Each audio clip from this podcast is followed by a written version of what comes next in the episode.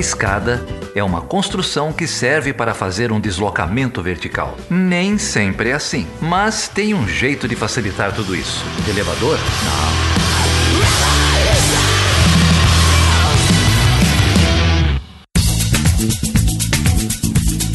Bom, e hoje eu tenho uma alegria aqui de receber é, dois representantes de uns projetos que eu acho mais importantes assim na área e daqui a pouco o ouvinte vai saber por quê, que é o Gabriel Roberto Dauer. O Gabriel, ele é um dos fundadores, né, e do da iniciativa Amplia RI e é também o coordenador da iniciativa.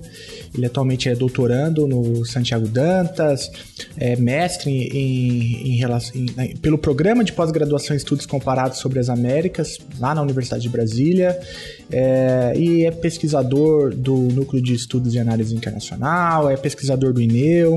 Estou lá no INEU com você também, né? O INEU é o Instituto Nacional de Ciência e Tecnologia para Estudos sobre os Estados Unidos. Gabriel, obrigado, cara, por estar tá aqui, por topar bater esse papo com a gente. Uma honra ter você aqui. Obrigado você, Felipe. A gente fica muito contente de poder mostrar um pouquinho mais do Ampliare ou Amplia RI. Acho que tanto faz assim, as pessoas falam de duas formas, mas tudo bem. acho que não tem problema, não. É, eu sempre chamei de Amplia RI, mas uh, Ampliare, então como, que você prefere? Tanto faz, assim. A gente internamente chama de Ampliare, né? Uh, mas... Ah, então tá. Então eu já me considero praticamente um insider. Então agora, a partir de agora, é Ampliare. E a gente tem aqui também é, a Carolina Antunes Condé de Lima, ela também é membro do Ampliare, é, atuando atualmente como responsável pela área acadêmica da iniciativa. Ela é doutoranda do programa Santiago Dantas, fez mestrado lá na Universidade Federal de Santa Catarina e é atualmente pesquisadora do GEDES, o Grupo de Estudos de Defesa e Segurança Internacional, e do GESI, que é o Grupo de Estudos sobre Conflitos Internacionais. Carolina, obrigado por topar também esse convite. Muito legal ter você aqui. Imagina, Felipe, faço das palavras do Gabriel as minhas. Assim, é um prazer enorme para a gente estar tá, tá aqui e poder falar um pouquinho mais do Ampliare ou do AmpliRI, como queira chamar, né? O importante é estar tá falando da gente, assim. e bem, se é. possível. É, se possível e, e, também é importante que a gente não está chamando de AmpliHel, né? Então já ampliar... É ampli... Ah, Sim, é, assim, assim. Eu já comprei uma briga já. Não, ninguém já... fala Hell. Ninguém fala, fala Hell. Ninguém fala Hell, gente. Tá Vamos bem. começar assim, né? então tá ótimo. Vamos lá, olha, é, eu, eu fiz aqui uma, uma, uma apresentação rápida aí da trajetória acadêmica de vocês. Né? São dois pesquisadores, é, dois doutorandos, né? mas já com uma trajetória bastante consolidada na, na área, né? E eu vou pedir para vocês contarem um pouco aí sobre a pesquisa de vocês, um pouco da trajetória acadêmica de vocês, antes da gente falar um, da, do desenvolvimento, né? Do, do Ampliare, para o ouvinte, para conhecer um pouco melhor o trabalho que vocês é, desenvolvem. Bom, é, meu nome é Gabriel, eu tenho 26 anos, eu sou natural de Santa Catarina e, bem, eu entrei no curso de Relações Internacionais em 2013, na Federal de Santa Catarina, uh, com diversas ideias e diversos desconhecimentos do que era a área, assim. É, e ao longo da graduação eu fui me envolvendo muito com projetos de extensão, é, que era algo que me chamava muito atenção, assim, era o que me motivava também permanecer no curso, né? É, tentar unir, né, as inúmeras teorias que a gente via em sala de aula com o propósito de fazer alguma diferença é, fora da universidade, né? E eu comecei com é, comecei a trabalhar com uma temática que ainda era um pouco recente, pelo menos no Brasil, que era a justiça de transição. Eu estudava um pouco sobre como que foi o processo no Brasil em comparação com o Chile, fui mais nessa temática de ditaduras de segurança nacional nas Américas, né? E nisso eu participei de é, projetos dentro da UFSC, eu fiz parte da comissão da Memória e Verdade é, da UFSC também, mas uh, sempre tentei participar das atividades é, do curso é, na universidade, de alguma maneira tentar trazer uma certa modificação, assim. E isso se deu ao longo do mestrado e do, e do próprio doutorado, né? Foi também na UFSC que eu conheci a Carol é, durante uh, o final finalzinho da graduação a gente se conheceu, a Carol ela era mestranda, mas não vou dar spoiler sobre essa, essa parte que ela pode falar mais. A gente já se conhece há um certo tempo, assim, né? E, bem, é, sempre tive essa motivação de participar de projetos é, nas relações internacionais, pude é, fazer parte de outros projetos, voluntariados envolvendo até mesmo o nosso público, como migrantes e refugiados, também discutindo academicamente sobre sexualidade, gênero e raça no mestrado. Mais ou menos o que eu pesquiso hoje em dia é basicamente tentar entender como que a política externa, mais especificamente as relações diplomáticas entre a Argentina e o México, se deram ao longo da última ditadura na, Argentina, mas mediadas pelas mobilizações, pelas denúncias dos exilados argentinos no México. Então, basicamente, meus temas de pesquisa então giram em torno uh, de direitos humanos, deslocamentos forçados, justiça de transição, uh, durante o período, vamos dizer assim, da Guerra Fria, anos 60, anos 80. Né? E, e atualmente e quem te orienta, Gabriel? Quem me orienta é o professor Daniel Damasio Borges, é, do Santiago Dantas, né? E eu tive orientação também na graduação. Eu fiz o meu TCC sobre as mães da Praça de Maio, sobre o ativismo transnacional das madres, uh, em relação ao que elas uh, tentavam é, né, buscar pelo desaparecimento desaparecimento das suas filhas e dos seus filhos, tentando entender a mobilização que elas faziam juntamente é, com uma aproximação com a embaixada dos Estados Unidos em Buenos Aires. Né? Foi a partir daí que eu realmente comecei a me aprofundar mais no tema, é, fui para é, isso surgiu de um intercâmbio que eu fiz na Argentina então quando eu fui para Buenos Aires e estar na Praça de Maio foi uma forma muito importante de ver que é necessário olhar as relações internacionais por outros atores é, não sendo diplomatas ou militares né? foi a partir daí que eu tive um interesse maior para trabalhar com atores não estatais vamos dizer assim. Muito legal. E Carol e você? Como que como que foi essa trajetória aí? Conta um pouquinho para gente a minha trajetória não tem nada a ver com a do Gabriel. A gente só se cruzou na UFSC foi isso. É, eu fiz RI, eu sou formada em RI Economia é, numa faculdade aqui de Campinas, pela FAPEMP. Me formei em 2010, então não vou falar quantos anos eu tenho. Vocês façam as contas. É, e aí eu fiquei, eu, eu fui para iniciativa privada, fiquei um tempo na iniciativa privada, detestava o que eu fazia. E aí eu passei por um passei por uma perda muito significativa que me desestruturou completamente. E aí eu tenho, eu, eu brinco que eu tenho uma amiga que jogou a corda, me tirou do fundo do poço. E ela me tirou do fundo do poço, me convidando para participar de um Model United Nations. E ali eu conheci, daí ali eu conheci mais pessoas ainda. Acabei indo para Porto Alegre, participei do Urgsmund. E ali acabei entrando em contato com aquela que seria o meu primeiro tentativa de tema de pesquisa, que era é, responsabilidade de proteger. E aí eu abandonei, porque não era para mim aquilo ali. Aí no mestrado eu acabei me desviando bastante dessa, desse projeto, que eu entrei no projeto de, de responsabilidade proteger na UFSC. Acabei estudando questão de islamofobia é, nos discursos do Obama durante uma ofensiva na faixa de Gaza. Então esse foi meu, meu é, minha pesquisa de mestrado. E agora no doutorado eu estou refazendo toda a minha pesquisa entre esse ano, mas a ideia é contar sobre também. E aí, eu e o Gabriel, querendo ou não, a gente cruza um pouquinho, porque é, a minha ideia é falar sobre resistências à ideia de domicídio, que é a aniquilação da terra, tanto na Palestina quanto na Caxemira. Então, trazer essas é, as narrativas das pessoas que estão lá resistindo, né? Também tentar contar a história por, por um lado que geralmente poucas pessoas se lembram de olhar. Assim. Você é orientada por quem hoje? O, atualmente sou orientada pelo professor Eduardo Mariucci, da Unicamp. O Chutando a Escada conta com apoio financeiro dos seus ouvintes. Para saber mais, acesse chutandoaescada.com.br barra apoio.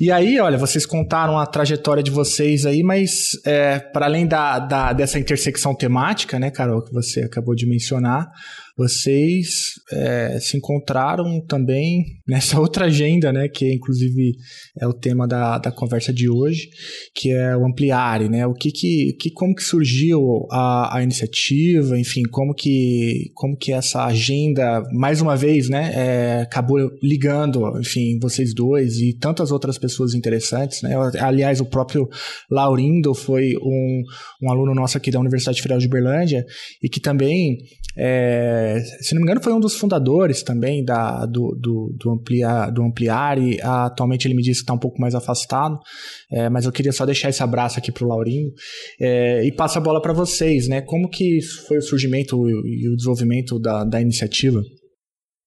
É, primeiro eu queria saudar além do, do, é, do Laurindo, né, que foi um dos membros que entrou bem no comecinho do Ampliar, ele fazia parte da área acadêmica juntamente a Carol, e tem outras duas pessoas que também uh, fizeram parte do Ampliar desde o começo, mas tiveram que sair por uh, força maior, assim. A primeira delas foi a Gabriela Martini, ela é formada em Relações Internacionais pela UFSC, ela trabalha é, refúgio, é, ela fazia parte é, da área de articulação e parcerias, e também uh, a Nicole Minvielli, é, também formada em Relações Internacionais pela Univai, também trabalha é, refúgio, é, então foram uh, três pessoas muito especiais que se dedicaram muito para fazer com que o projeto ganhasse a estrutura sólida que ele tem hoje. Então, eu queria agradecer primeiro a essas pessoas para a gente poder começar.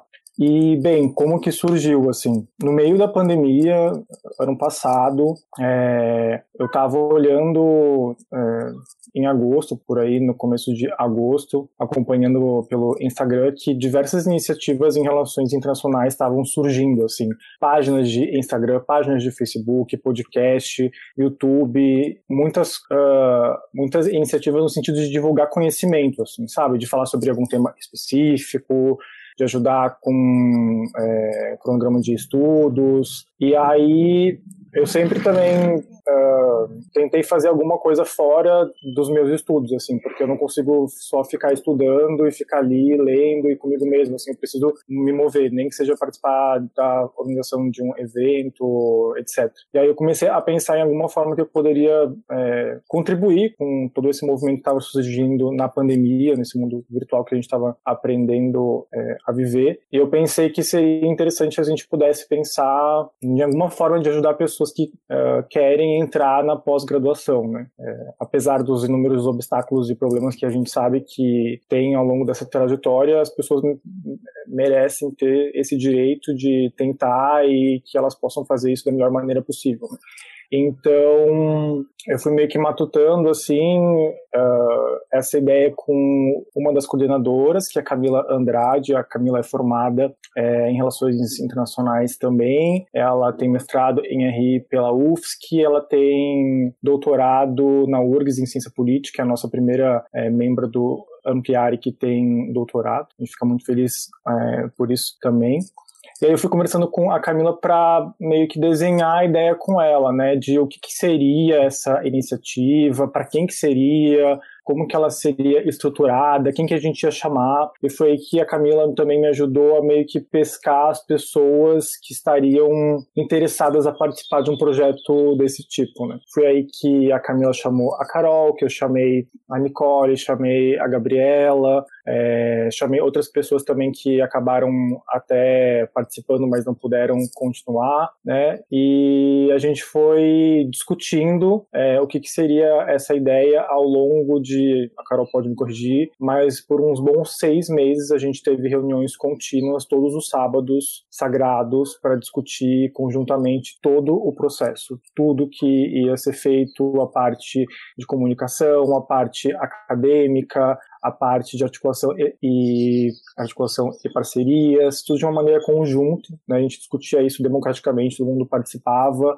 lia todos os documentos, opinava, e foram intensos meses de preparação para que a gente pudesse, de fato, é, ter o que a gente tem hoje, assim, né? E aí a gente conseguiu fechar algumas coisas, né? O primeiro foi é, quem que a gente ia ajudar, né? E aí a gente decidiu que a gente iria é, focar, né? Primeiro é, que o ampliário, né?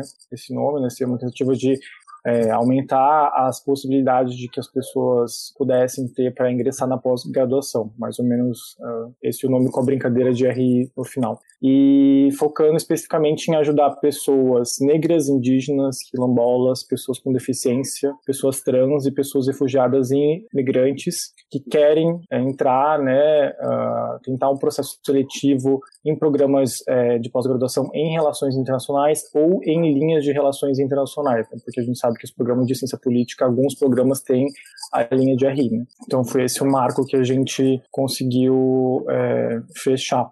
Uh, e a abrangência, então, do ampliar esse dá de maneira nacional, né, em relação às instituições de ensino superior, sejam elas comunitárias, privadas, públicas, é, Instituto Senso, Lato Senso, é, em RI. Né. E a importância do ampliar em si marca diversas desigualdades é, e violências que fundam né, a nossa sociedade, né, e fundam também o perfil atual que a gente tem na pós-graduação, né, uh, na pós-graduação e na graduação também, e no quadro é, docente, né, uh, que marcam questões uh, de diferenças de desigualdade de gênero, raça e classe que vão afetar, né, quem são as pessoas que podem fazer o curso, onde podem é, fazer, quem pode fazer uma pós-graduação, em quais condições, né, foi mais ou menos esses marcos que a gente foi definindo. Assim. Então, daí como o Gabriel mencionou, né, o Apiar ele é dividido em três grandes áreas, que é a acadêmica, da qual eu faço parte, e hoje quem faz parte também é o Felipe, que acabou entrando após a saída do Laurindo e da Nicole. É, e daí dentro da acadêmica a gente tem a nossa própria dinâmica, que é Uh, eu cuido dos revisores, o Felipe cuida dos candidatos, e aí a gente vai, né? Quando precisa, a gente se junta e decide as coisas juntos, assim. Aí tem a comunicação, é, que tem a Sofia e a Bárbara, que são as pessoas que são responsáveis por todas as postagens, assim, né? Os cards bonitos no Instagram, os textos, tudo no Twitter também, tudo é responsabilidade das meninas né, que tem essa ideia de é, publicar e, e, tentar levar o, o ampliário para mais pessoas possíveis, né. E por fim tem a articulação em parcerias, que é responsável por representar o grupo institucionalmente, né? Hoje em dia quem está na, na, articulação em parcerias é o João Pedro e a Amanda, né? Os dois são mestrandos é, de RI na UFSC, né? E aí eles que fazem esse, tra esse trabalho de, de comunicação inter interinstitucional, né? A gente como instituição e tentar trazer outras pessoas. É, e é basicamente a nossa divisão assim geral é mais essa, né? Então vamos lá. Você, o Ampliare começou com essa missão de promover diversidade na, na pós-graduação em relações internacionais e, enfim, na área mais amplamente. É, você, você falou aí das três áreas, né? Qu quantos são os membros do Ampliare hoje? Eu e o Gabriel estamos no Santiago Dantas. Uhum. O João Pedro, a Amanda e a Bárbara estão na UFSC. Camila está sem instituição porque ela se formou. Mas ela estava onde? Ela estava na URGS.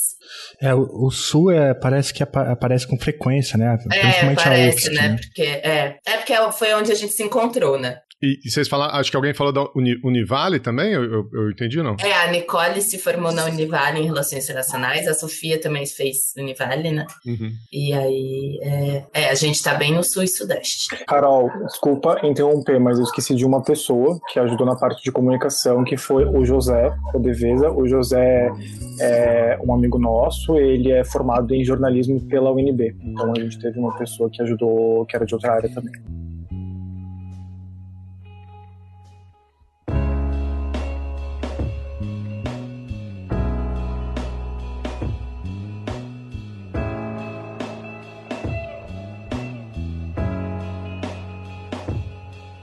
Are proud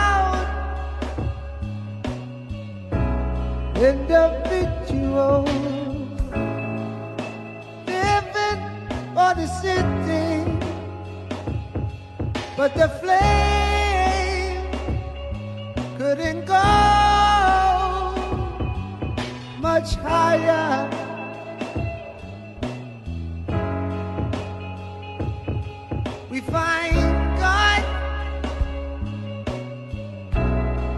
And to, to paint us with salvation, but no one, no, nobody can give you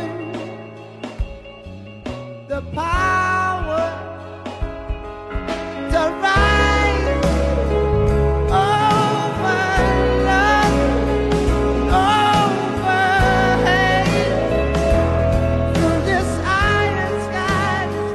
está falando aí da UFSC, é, da URGS, da Univale, do Santiago Dantas e é, de uma pessoa na, na UNB. E essa, esse super time aí de, de oito que estão promovendo diversidade. Como que é o processo em si, né? Como que, que vocês vocês têm editais, as pessoas se inscrevem, como que é o, a trajetória? Tá, por exemplo, eu que lido com os revisores, tá? Vou falar dos revisores. Os revisores, a gente não tem um edital, mas Uhum. a gente tem um link, um formulário de inscrição que quem tiver interesse pode acessar tanto no nosso site ou no Linktree, que tem tanto no Instagram como no Twitter. E ali tem, é, direciona direto para o formulário de inscrição de revisor. Uhum. Então, por exemplo, revisor hoje, a gente tem 56 revisores que estão espalhados pelo Brasil inteiro. É, a gente tem desde mestrandos até professores doutores em instituições já consagrados, assim, sabe? Grandes nomes. Assim, de- Uhum. Ainda no- na discussão sobre o serviço, como que funciona? Eu sou um, um estudante que quero é, concorrer a, a um edital em um programa de pós-graduação, é, sei lá, em qualquer parte do Brasil. Aí eu entro nesse formulário, que nesse link que você falou, me inscrevo no setor lá de revisores. Não, Não, é- se você é um candidato, hum, você vai no formulário de candidatos. E ali a gente pede informações, né? Tipo, nome, é, PP Grid de interesse, ou programa de pós-graduação de interesse. E existe um modelo, que é o modelo de pré-projeto, que a gente chama, que tem alguns poucos itens, é, que a gente pede para preencher, manda e mandar pra gente. E ali vai ter título, é, tema, objetivos, o- o basiquinho de um projeto, só para a gente entender como é que tá o andamento dessa pesquisa. Isso chega, aí, por exemplo, isso chega, o Felipe me avisa. Carol, chegou um, um pré-projeto novo, tá na pastinha número X, é, dá uma olhada lá. Eu dou uma olhada lá, eu vou na minha lista de revisores, dentre os 56 revisores, tento casar o máximo possível a temática do projeto com a temática do revisor. E aí eu se envia esse pré-projeto para os revisores. Aí eles têm, tipo, a gente criou uma metodologia de avaliação de projeto. Que ali eles se baseiam naquilo e retornam. Eles têm 10 dias para retornar esse pré-projeto corrigido. É tem um pré-projeto corrigido e tem como se fosse uma, é, uma ficha de correção também, para apontar coisas um pouquinho mais detalhadas. No que eles retornam isso, a gente retorna isso para o candidato que enviou para a gente e pede para ele rever, a partir dos apontamentos que foram feitos, rever no projeto dele é, ou dela é, o que foi apontado para mudar. E aí ele, ele ou ela tem é, 20 dias para mandar de volta para a gente encaminhar de novo daí o projeto de acordo com o que o PPGRI pede. Então tem essas duas etapas é, de inscrição de um candidato ou de uma candidata. Vocês já explicaram para o ouvinte o que é PPGRI? Ai, não, é, é programa de pós-graduação em relações internacionais. Obrigada, geral. Perfeito. Legal. Então, vou, vou recolocar aqui. São vocês oito, mais 56 revisores voluntários espalhados pelo Brasil inteiro, dando essa força. Isso. O candidato entra no site e preenche um pré-projeto. Esse pré-projeto passa por uma por um, por um bate-bola, né? Por uma ida e vinda, uma, uma sessão de, de correção, de sugestões. É, e o, o- quantos candidatos vocês já atenderam desde a da criação do projeto? Vocês sabem? Foram 12. 12. Sim, E desses 12, quantos entraram nos programas de pós-graduação? que a gente sabe um. Um passou. Um passou. Legal. A gente tem é, ao total de 12 candidatos, como que a Carol falou, né? É, oito pessoas são negras, três pessoas são pessoas com deficiência, a gente tem uma pessoa trans também. É, seis delas são oriundas de, de, universidades federais e seis de faculdades particulares, três com bolsas de estudo. É, seis já concluíram a graduação desses candidatos e, stay, e seis estão em fase de, é, em fase de conclusão. Né? E dos, é, dos pré-candidatos, a gente também tem um recorte de 26 pessoas negras, três pessoas com deficiência, uma pessoa trans uh, e uma pessoa migrante, né? E é importante, eu acho, assim, acho que a Carol também pode falar um pouquinho mais, de onde vêm essas pessoas, né? Quais são as condições que elas têm para realmente participar de um processo seletivo, né? Acho que são, é, são alguns pontos que é difícil a gente identificar, assim, né? E trazer só em números como a gente está discutindo aqui, né? Gabriel, qual que é a diferença do candidato e do pré-candidato? Carol, vamos lá. A Carol foi a pessoa que suscitou a transformação, então. O pré-candidato não precisa de um pré-projeto. Ele se inscreve sem um pré-projeto, é, tem um formulário para isso lá, é, no qual ele, ele responde também algumas perguntas do tipo, meu tema de pesquisa se enquadra em tal, mas ele não precisa apresentar um pré-projeto mas ele se inscreve, ele, ela se inscreve para poder participar das oficinas, porque as nossas oficinas são fechadas para os pré-candidatos e para os candidatos.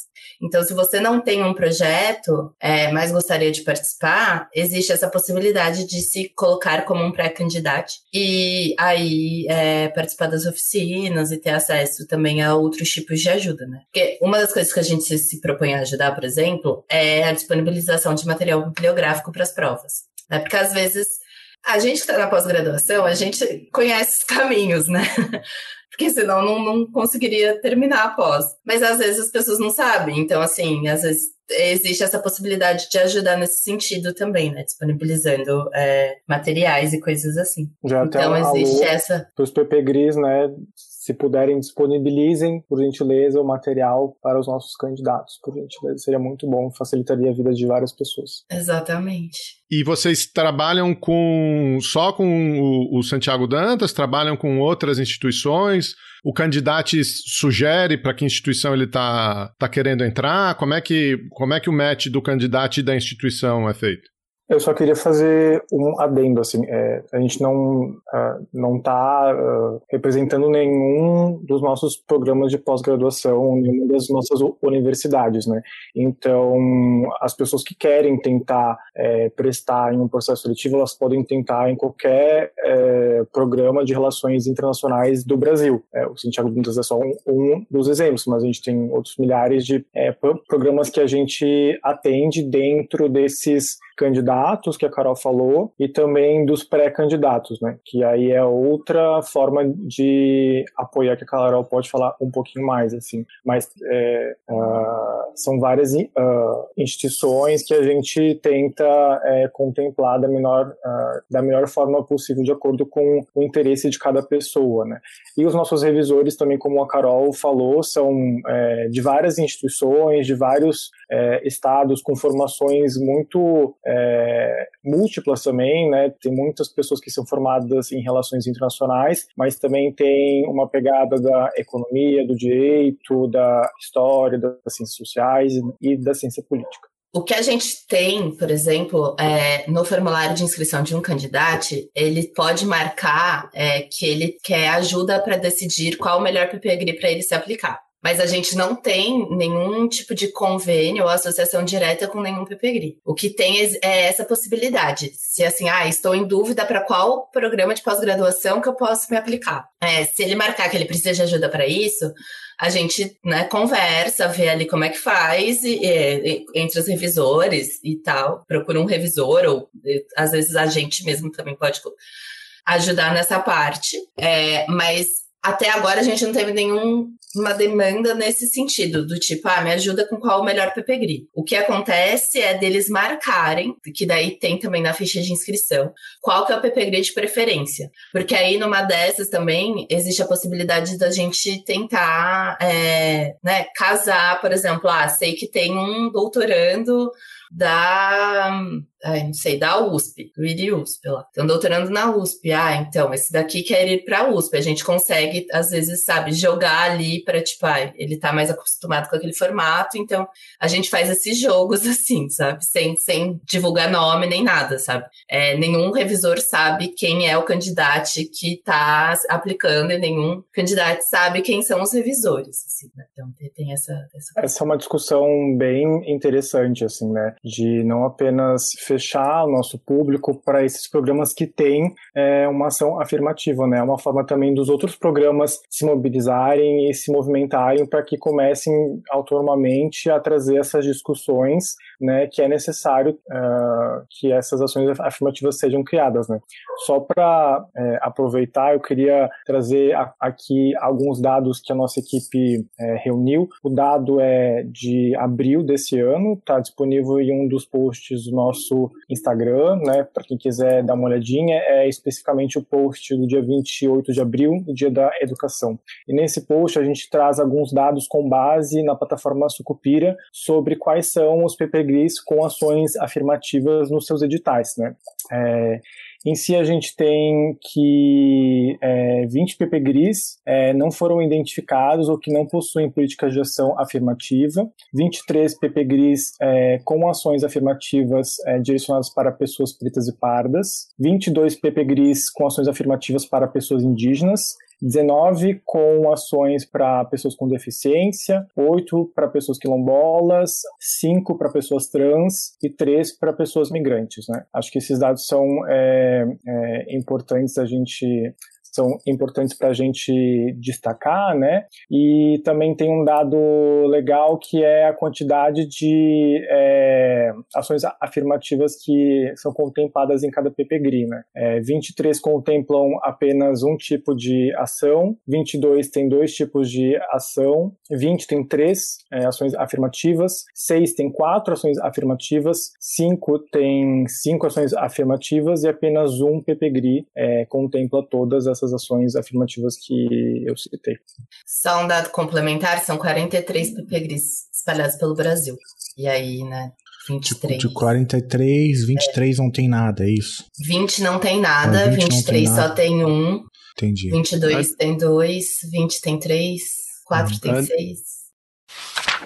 O Ampliare, é, a gente está falando aqui de PPGRI, de né, ação afirmativa, ou ações afirmativas, e a gente acabou de fazer uma sabatina aí, né, Geraldo, como que funciona o Ampliare. É, é, uma, é uma iniciativa muito interessante, e, mas assim, a, a iniciativa ela parte de um diagnóstico que a gente começou a, a, a tocar agora, né? Bom, se você quer ampliar uma área, significa que a área ela não, ela, ela, ela não é diversa, né? E, e nesse sentido que eu pergunto, assim, como, como, como que vocês avaliam a área, é, principalmente relações internacionais, né? Porque a gente está aqui um pouco nesse horizonte, mas acaba que morde um pouco também a ciência política, né? É, e como que vocês então avaliam a diversidade na área, né? Para além da, dos dados de ações afirmativas, né? É, vocês poderiam falar um pouco sobre isso? Bom, eu acho que, é, Carol, quando a gente entra em sala de aula, é, seja na graduação ou na pós-graduação, a gente já se depara com visualmente é, uma composição dentro da sala de aula, né? Eu entrei em 2013 na UFSC, bem quando vários cursos foram criados pelo Reúne, né? E também foi quando as cotas começaram a surgir dentro da universidade, né? Então, de 2012 para 2013, pelo menos é, na UFSC, mas eu, eu, eu, eu acho que em outras universidades também, e o Felipe e o Geraldo podem falar até melhor que eu, teve uma grande mudança da cara do curso de Relações Internacionais. E a gente via, tanto entre os alunos e alunas, e também entre os professores, que existia uma tensão por conta disso. Né? Uma tensão também é, que se via é, na sala de aula, assim, pessoas que vinham de escola pública, pessoas que vinham de outro tipo de formação, né, que tinham dificuldades é, para acompanhar outras matérias, com coisas que são, entre aspas, consideradas como básica, como ter conhecimento na língua inglesa, língua espanhola ou língua francesa, em muitos casos, essas desigualdades elas se colocavam ali presentes enquanto nós, jovens de 17 ou 18 anos, estávamos, sei lá, lendo a Ron, lendo Morgenthau e essas questões elas estavam no nosso dia a dia, mas elas não eram discutidas, né? elas não eram pautadas, né? Eu acho que a sala de aula é um grande espaço para a gente ver isso, né? Acho que a Carol também pode é, falar um pouco mais. A gente tem alguns dados também interessantes para mostrar aqui para o nosso ouvinte, né? É, eu entrei na faculdade quando ainda existia o ProUni, né? Então, assim, mas a minha turma é, foi, eu acho que da faculdade que eu fiz, foi a primeira turma que tinha estudantes do ProUni. E na minha sala estavam todos, mas assim, eu tive, eu não tive cinco colegas negros durante a faculdade inteira, né? Eu me formei em 2010. Mas para além de não ter tido cinco colegas negros, eu não tive nenhum professor negro durante a graduação. Eu fui ter minha primeira professora negra na pós-graduação, que é a professora Karine Silva lá da UFS, né? Mas eu acho que a cara das RI, ela é masculina, branca, de 50 anos. Essa é a cara das RI para mim, né? E você vê também é, uma perpetuação dessa cara, assim, muito, né? Porque por mais que seja um espaço, né, como o Gabriel apontou, que estejam novas pessoas, novas caras estejam chegando, ainda existe toda uma cultura de se olhar com olhos muito descrentes para essas novas caras e para essas novas é, visões e abordagens de mundo que essas novas caras trazem, né? Então, assim, é, eu como mulher já ouvi, nossa, mas por que, que você estuda uma coisa tão triste assim? Você devia estudar uma coisa mais, mais tranquila. Aí eu olhei e falei assim, ah, eu não sabia. É, tem coisa que a gente não pode falar assim alto, né? Que vai ficar gravado. Mas é, o, que passou pela minha cabeça era, tipo, eu não sabia que, né? É, a minha pesquisa dependia do meu órgão sexual, assim, né? Tipo, não, não existe isso, né? Mas, é, é, infelizmente, é uma constante. Isso sem contar todas as outras questões que ser mulher na academia também implica, né? Então, quando você é mulher na academia, estuda coisas que ninguém, que ninguém é, acha que você deveria estar estudando, e ainda tenta trazer outras visões de mundo, aí você fala assim, não, ai, coitadinha, não sabe o que tá fazendo. E aí acho que é bem curioso, porque quando a gente olha hoje para as RI e vê uma demanda, por exemplo, né, de estudos e abordagens e autores chamados pós e decoloniais, é engraçado, né? Porque você tem. E eu acho sensacional que estejam demandando isso. Eu acho muito bom. Só que, assim, do que, que adianta trazer autores, só trazer os autores pós e decoloniais para a sala de aula, se dentro da sala de aula você não está trazendo aquelas pessoas que são representadas por eles? Acho que essa que é a grande questão, assim. Então, assim, ah, lindo, lindo, professor, ficar citando o Fanon. Eu acho que todo mundo deveria ler Fanon, eu acho que todo mundo deveria ler Césaire. No primeiro, o primeiro texto da faculdade devia ser o Césaire. Fala assim, toma, desconstrói tudo que vocês aprenderam até hoje. A partir de agora a gente constrói em cima disso. Mas não adianta nada a gente ler o Césaire, sei lá, no quinto ano da faculdade e olhar para o lado, só ter gente branca. Né? Só ter gente que é, acha absurdo que o colega do lado reclama que tenha texto em inglês, fazendo uma graduação no Brasil. Então, acho que essa que é a grande questão, né? Precisa se pensar muito, assim, mudar muito. Eu entendo que a gente tenha textos clássicos que não foram traduzidos, mas será que não deu tempo de alguém pegar para traduzir, uma vez que ele é clássico e a gente é obrigado a ler? Né? Então, acho que é, o ampliar, para mim, suscita, suscita muito essas questões também de olhar para o ambiente escolar acadêmico da universidade, né?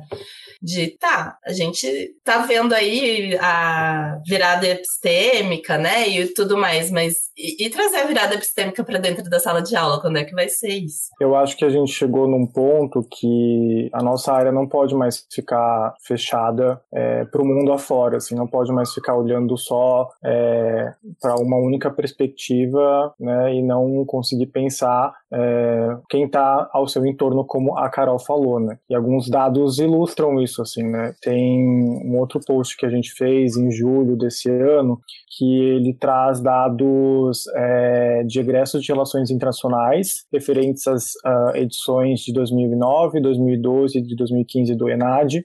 Também é, é, do livro é, organizado pela professora Marielle Maia, da UFO, né, que é Formação em Relações Internacionais no Brasil, Panorama dos Cursos, né, que ele traz, assim, né, que somente é, que as relações internacionais no Brasil ela é composta é, somente por 21,5% de pessoas não brancas, assim como somente 2,4 pessoas com deficiência e apenas 0,3 pessoas estrangeiras, né. Então, o Ampliar vai muito nesse sentido de tentar essa diversidade, essa representatividade nas relações internacionais para além do texto escrito, né? E também acho que é interessante a gente também pensar na área que a fonte escrita não é o único tipo de fonte, né? A gente pode trabalhar com outros tipos de fonte que são tão legítimas quanto a fonte escrita, né? Fontes orais, fontes audiovisuais, eu acho que tem também é, um esforço de vários pesquisadores e pesquisadoras da área para ver outras metodologias e outras epistemologias e ontologias para a gente se pensar a área, assim, né? E talvez não ficar nesse medo de querer apenas consolidar a área, mas também trabalhar conjuntamente, né? Trabalhar com a outra, com o outro, né? Aí ver que é possível fazer um trabalho é, respeitoso entre nós, assim, né? E trabalhar é, para mudar essas, uh, essas diferenças assim. Bem legal, assim, eu acho que a iniciativa de fato ataca essa questão, né, que é a questão de fundo, né, é, que é uma área pouco diversa ou nada diversa, considerando os dados que vocês acabaram de, de colocar.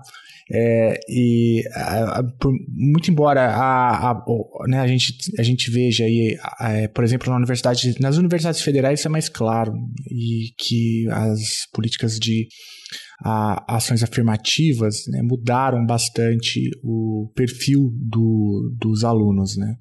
Mas pelo menos onde, aqui, onde eu falo, isso é muito nítido, né? É, a gente percebe mesmo uma, uma diversificação, não só nos cursos de GRI mas no, nos cursos é, como um todo. A gente já até gravou aqui, né, Geraldo, um programa com o Leonardo Barbosa falando um pouco sobre é, o perfil aí dos egressos das universidades federais e, e, as políticas de assistência estudantil, a importância delas. Né? Quais, quais ações, assim, as atividades que vocês pensam agora aí para justamente atacar essa questão, né? É, a gente já passou ali um pouco pela política de é, projetos, revisores, né? mas ah, vocês têm alguma, algum outro planejamento, outras atividades em curso? É, qual então é o, é o planejamento de vocês para o futuro próximo? A gente também tem é, desenvolvido um ciclo de formação é, dentro da área acadêmica, né, que esse ciclo de formação visa é, auxiliar um pouco melhor os nossos pré-candidatos e candidatos é, em todos os elementos que envolvem a construção de um projeto né, e também as etapas de um processo seletivo. Né. A gente teve a participação de diversas pessoas que fizeram parte desse ciclo de oficinas, a Carol pode falar um pouquinho melhor, né, que foram é, ministradas ao longo deste ano é, e do ano do ano passado a gente ficou mais na parte de estruturação mesmo, e esse ano a gente teve dois ciclos de oficinas, né? Além é, de uma discussão com lives. A Carol pode falar um pouquinho sobre as oficinas, depois eu volto um pouco com as nossas lives temáticas. É, a gente teve, como o Gabriel falou, a gente teve dois ciclos de oficina esse ano, né? É, e aí foram 11 oficinas no total, seis no primeiro semestre e cinco no segundo. É, nos dois ciclos a gente teve uma oficina de projeto de pesquisa para explicar, é, explicar mesmo, né? Aquela, aquela questão assim de ah, projeto de pesquisa foi, foi muito legal, assim. Eu que já li 200 editais e fiz alguns projetos de pesquisa, eu achei sensacional né? Que foi, é, a gente teve também duas vezes a entrevista, a oficina de entrevistas, e aí os outros que foram é, pontuais foi uma oficina de currículo Lattes, uma de ABNT, uma de Mendeley. Ah, teve duas de carta de motivação também. Uma de organização de estudos. É, e um de uma de metodologia de pesquisa, né? Para porque metodologia, né? Quando a gente fez o projeto, a oficina de projeto de pesquisa, quem é, fez essa a segunda oficina foi a professora a doutora Tatiana Vargas Maia. E ela percebeu do pessoal que estava lá que tinha muita questão sobre é, metodologia, né? E, e eu também estava na, na oficina. E a gente convidou ela, ela voltou e deu depois uma oficina de metodologia, assim, conversando mais, né? Não explicando o que, que é cada metodologia, mas falando mais, né? Tentando desmistificar um pouco esse que é o grande bicho-papão de todo o projeto de pesquisa, né? Então ela trabalhou com a gente nesse sentido e foi bem legal. É, aí as oficinas elas voltam no ano que vem, muito provavelmente num formato um pouquinho diferente, mas voltam. E aí outras coisas, outras atividades que a gente teve foram lives, mas as lives não tinham mais tanto esse intuito de, de formação, né? Eram mais conversas mesmo sobre temas que estão relacionados ao ampliar. Só complementando a Carol, agradecer especialmente as pessoas que fizeram parte das oficinas além da, é, da professora Tatiana. A gente teve, uma, teve oficina de curriculates com a doutoranda Bárbara Carvalho Neves, é, do Santiago Dantas.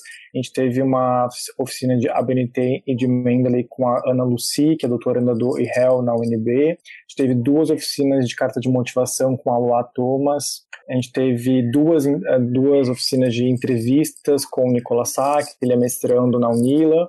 A gente teve uma oficina de organização de estudos com a Giovana Monteiro, mestrando no IESP da UERJ. É, e também a gente teve uma oficina de projeto, acho que foi a nossa primeira oficina, né, Carol, com o professor Haroldo. Sim, foi a nossa primeira oficina, foi muito boa também. E das, e das lives, né, como é, a Carol falou, é mais a tentativa de discutir a temática do ingresso na pós-graduação em RI, é, das dificuldades, é, com o público mesmo, assim, com as pessoas, com os revisores, com os candidatos, com os, é, todo mundo que queira é, nos ouvir um pouquinho. Né? A gente começou a fazer as lives é, com esse intuito de se aproximar das pessoas e de, obviamente, divulgar nossa iniciativa. A gente teve uma live inaugural que participou o Wesley Portes Pereira, que ele é doutorando e mestre pelo IESP da UERJ, e ele faz parte do coletivo negro dessa instituição que também visa ajudar as pessoas a entrarem é, na pós. Essa live foi juntamente com a professora Marielle Maia, onde a gente discutiu é, um pouquinho sobre é, a pós-graduação no Brasil em geral, o perfil, e depois a gente teve uma live Gênero e Relações Internacionais, né? Foi a nossa primeira live de ciclo de debates temáticos. Essa live a gente teve com a Lua Stabile, ela é travesti, pansexual, mestra em gênero e RI. Uh, a gente teve uma live sobre racismo e relações internacionais com a professora Karine da UFSC. A gente teve uma live muito legal também com uh, o primeiro é, doutor em RI refugiado é, pela UERJ, que é o Lucien, juntamente com é, o professor William Laureano, uh, que ele trabalha também refúgio, ele é professor no Santiago Dantas. É, essas foram algumas das lives que a gente teve é, no nosso Instagram e no futuro a gente também vai ter diálogos é, no Ampliaric para debater de uma maneira mais qualificada essas temáticas. Né? A gente vai ter o nosso primeiro diálogos uh, esse mês de novembro com a temática de raça, né? Vai ser é, uma discussão mais fechada né, para todas as pessoas que fazem parte do Ampliare, não somente candidatos, pré-candidatos, mas também os nossos revisores.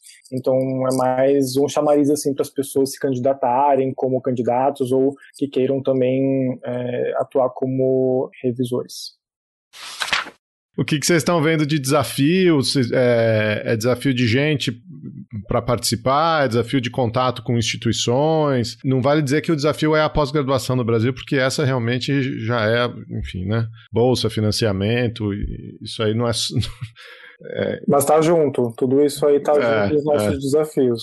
Mas vamos lá, o que, que vocês estão pensando para frente aí? Olha, como parte da acadêmica, eu vejo que o nosso principal desafio é chegar nas pessoas que a gente poderia ajudar. Esse, para mim, eu acho que é um dos principais desafios, assim. Porque a gente vê, por exemplo, 56 revisores é bastante coisa até, né? Não é, não é pouca coisa. É, são 56 pessoas dispostas a ajudar, né? E são 56 pessoas que estão dispostas a ajudar com mais de um projeto, porque a gente também faz essa classificaçãozinha. Então, assim, jogando por baixo, seriam 112 projetos que a gente poderia ajudar. Mas a gente não consegue. Eu, eu vejo muito essa dificuldade da gente conseguir chegar aonde é, daria para ajudar, sabe? Nas pessoas que a gente quer ajudar. E isso reflete muito justamente também os nossos círculos, né? Tudo que eu estava falando, assim, tá? assim como a pós-graduação ela é, é, ela é branca e elitista, querendo ou não, o nosso círculo acaba infelizmente se tornando dessa forma. Então, assim, os caminhos para chegar aonde a gente quer chegar acabam se dificultando nesse sentido também, né? Tipo, como que eu chego é, para falar assim, olha, tem esse projeto aqui e a gente é, gostaria de contribuir para a sua entrada na pós-graduação, né? É, partindo da acadêmica, para mim, é, né, olhando para a área que eu estou né, como corresponsável, para mim essa é a grande dificuldade. É, tirando todas as dificuldades do atual momento que a gente está vivendo, obviamente. É, eu acho que nesse contexto da pandemia também, é, a gente teve uma grande mudança na forma como que os processos seletivos uh, são feitos, né? A gente viu que eu acho que todos eles, ou 99, não sei se tem algum que fez alguma etapa de maneira presencial, mas todos eles passaram a fazer um processo seletivo de maneira virtual, né? E não sei a Carol, mas eu tinha uma certa expectativa de que ia ter um boom assim de pessoas que iam mandar o, os seus pré-projetos, projetos que seja, para a gente poder auxiliar, mas não foi isso. É, esse, esse, é, essa facilidade com que a gente tem, vamos dizer assim, quem tem facilidade para fazer também a participar de um processo seletivo virtual, né? Quem tem acesso é, à internet, quem é que pode pagar uma taxa de inscrição, né? Quem é que tem um computador é, pessoal que não tem que dividir, quem é que tem tempo para pegar e escrever um projeto que se sinta seguro também. Então, são questões que a gente tem trabalhado e discutido desde o começo, assim, a gente não tem só visto, mas também tem vivenciado isso, cada um da sua maneira, da sua parte, na sua realidade, assim, né? Estando já na pós-graduação, na pós mas de perspectiva também, né, de como prestar um processo seletivo se eu não tenho garantia de bolsa, né, como é que eu vou me manter, mesmo que seja é, de maneira virtual, as universidades estão se movimentando também para voltar é, a, a, ter suas atividades de maneira presencial, né. A gente tem um corte gigantesco é, de bolsas das nossas instituições, né, então são alguns fatores que eu acho que trabalham no sentido de impedir com que as pessoas possam vislumbrar, continuar na pós-graduação é, é, é, muito desmotivador muitas vezes. Eu acho que até para gente que está na pós-graduação é, é difícil, né? É, às vezes continuar assim e pensar, tá, eu vou me formar, eu vou terminar meu mestrado, doutorado, o que, que eu vou fazer com isso? Assim, é uma situação muito delicada que faz com que as pessoas pensem muito assim, é, de que forma que elas querem é, investir o tempo, o dinheiro, se tem ou não, em bancar realmente dois dois anos no mestrado, quatro anos no doutorado, é, sem bolsa. Né? Como é que isso vai ser feito? Né? Isso se reflete um pouco nos nossos números. assim. O que a gente tem, o que a gente tentou fazer foi flexibilizar a forma como a gente ajuda, né? de não exigir é, o pré-projeto e possibilitar que as pessoas participem de outras formas. Né? Então, por exemplo, se você não tem é, um projeto ainda, se você saiu da graduação que seja assim, é, sem nenhuma ideia, ou do mestrado sem pensar o que tu quer para o doutorado, a gente tem a possibilidade de auxiliar as pessoas de uma outra maneira, né? Seja sendo que elas participem das oficinas, é, ou até como a gente comentou aqui, de escolher um programa de pós-graduação que elas é, estejam sondando, assim, a gente tentou flexibilizar dessa forma, assim, sabe? Isso fez também com que o número de pessoas que a gente ajuda tivesse um certo aumento. Assim. O Gabriel mencionou a, a taxa de inscrição das provas, né? Vocês já tiveram candidatos desistindo por, por causa de taxa de inscrição? A gente ainda não chegou a averiguar isso, mas spoilers para o próximo episódio. Estamos é, nos reunindo para fazer o nosso primeiro artigo mais acadêmico, assim, para apresentar e para discutir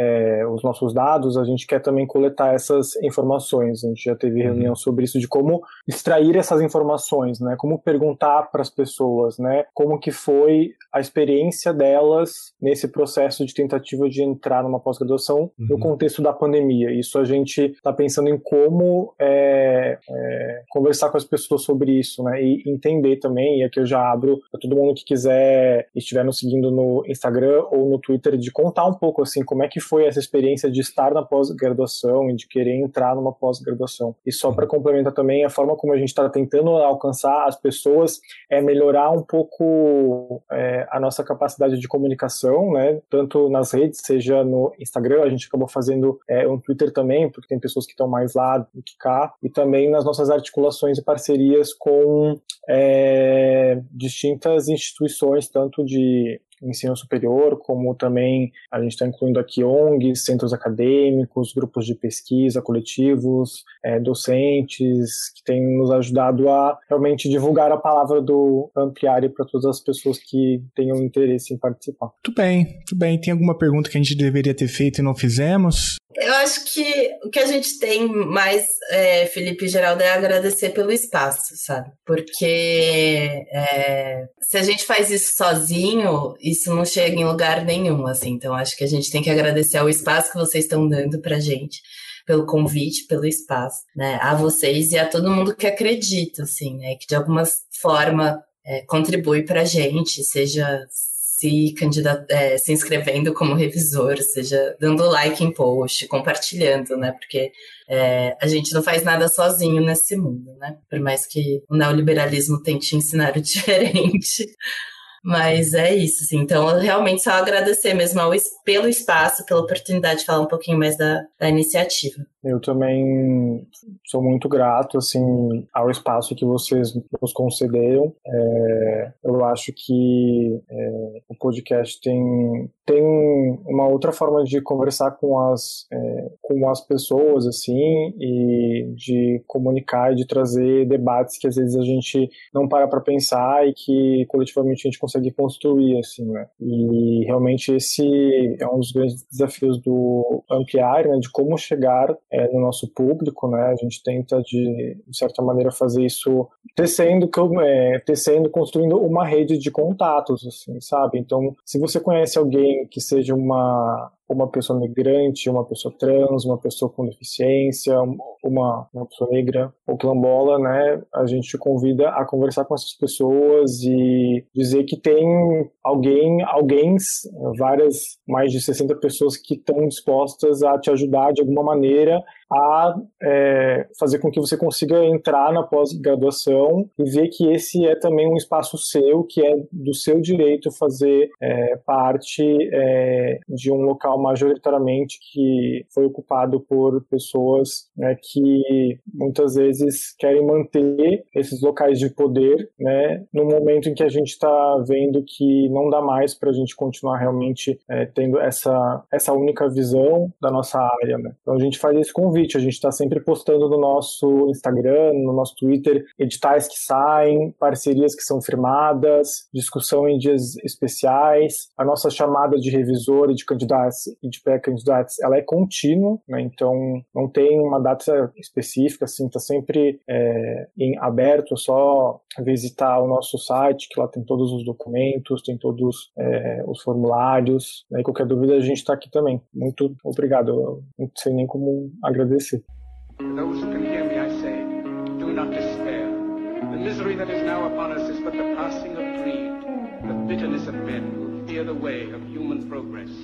The hate of men will pass, dictators die, and the power they took from the people will return to the people. And so long as men die, liberty will never perish. Don't give yourselves to these unnatural men, machine men with machine minds and machine hearts. You are not machines. You are not cattle. You are men. You, the people, have the power to make this life free and beautiful, to make this life a wonderful adventure. Let us use that power.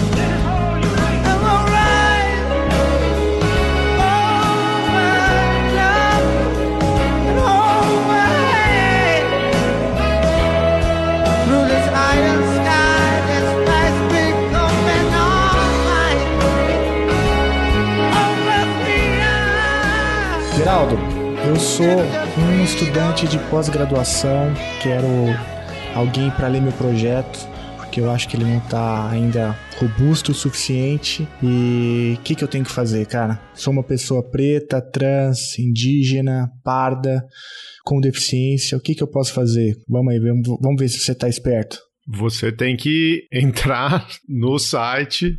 Você pode achar lá o Ampliare no, Insta no Instagram, no Twitter, no Linktree. Clica lá no formulário de candidatos. Se você for, se você tiver projeto, você é um candidato. Se você não tiver um projeto, não não se iniba, vá lá e preencha o formulário como um pré-candidato, que eles também vão te ajudar a bolar um projeto, a participar das oficinas, a discutir um pouco os temas. É, se você tiver um projeto, esse projeto vai para a mão de um revisor, dos 56 revisores que eles têm espalhados pelo país todo, e aí você recebe com comentários, pode mandar de novo. É, até fazer a sua inscrição num programa de pós-graduação em relações internacionais, qualquer um que você escolher. Mas, Geraldo, isso deve ser muito caro, eu não tenho condição de pagar, porque esse serviço ele é tão especializado né, que deve ser muito caro.